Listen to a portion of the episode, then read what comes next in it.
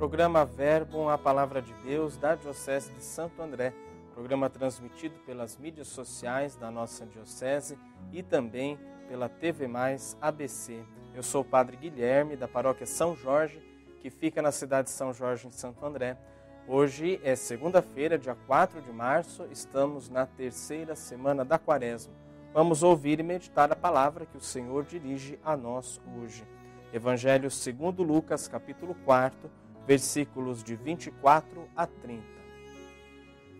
Jesus, vindo a Nazaré, disse ao povo na sinagoga: Em verdade eu vos digo que nenhum profeta é bem recebido em sua pátria.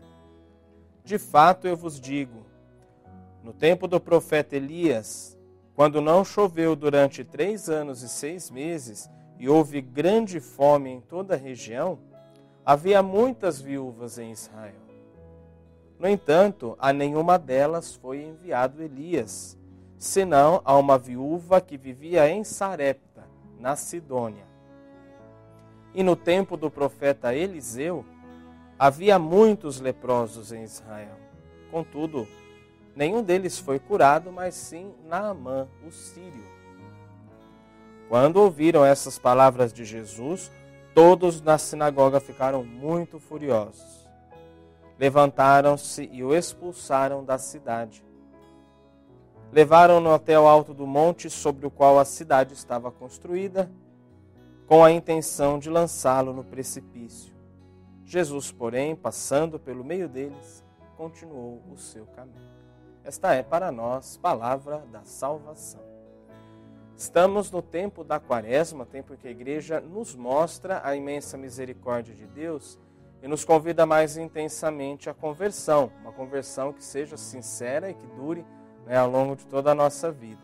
Para isso precisamos então acolher Jesus e o seu ensinamento.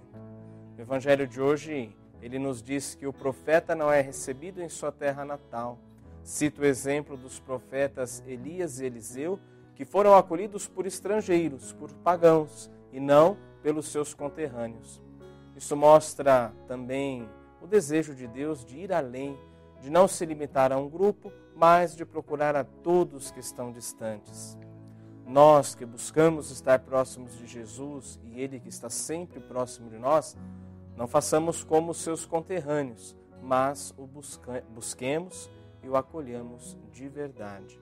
Olhemos também para Jesus neste tempo da quaresma, ele que, mesmo em meio a essa perseguição, segue o seu caminho. Que nós também, diante das dificuldades da vida, acolhendo o ensinamento de Jesus, possamos sempre seguir a nossa caminhada de fé, acolhendo todos os dias a palavra que o Senhor nos dirige. Sobre você e sobre toda a sua família, desça e permaneça a bênção do Deus Todo-Poderoso, Pai, Filho e Espírito Santo. Amém.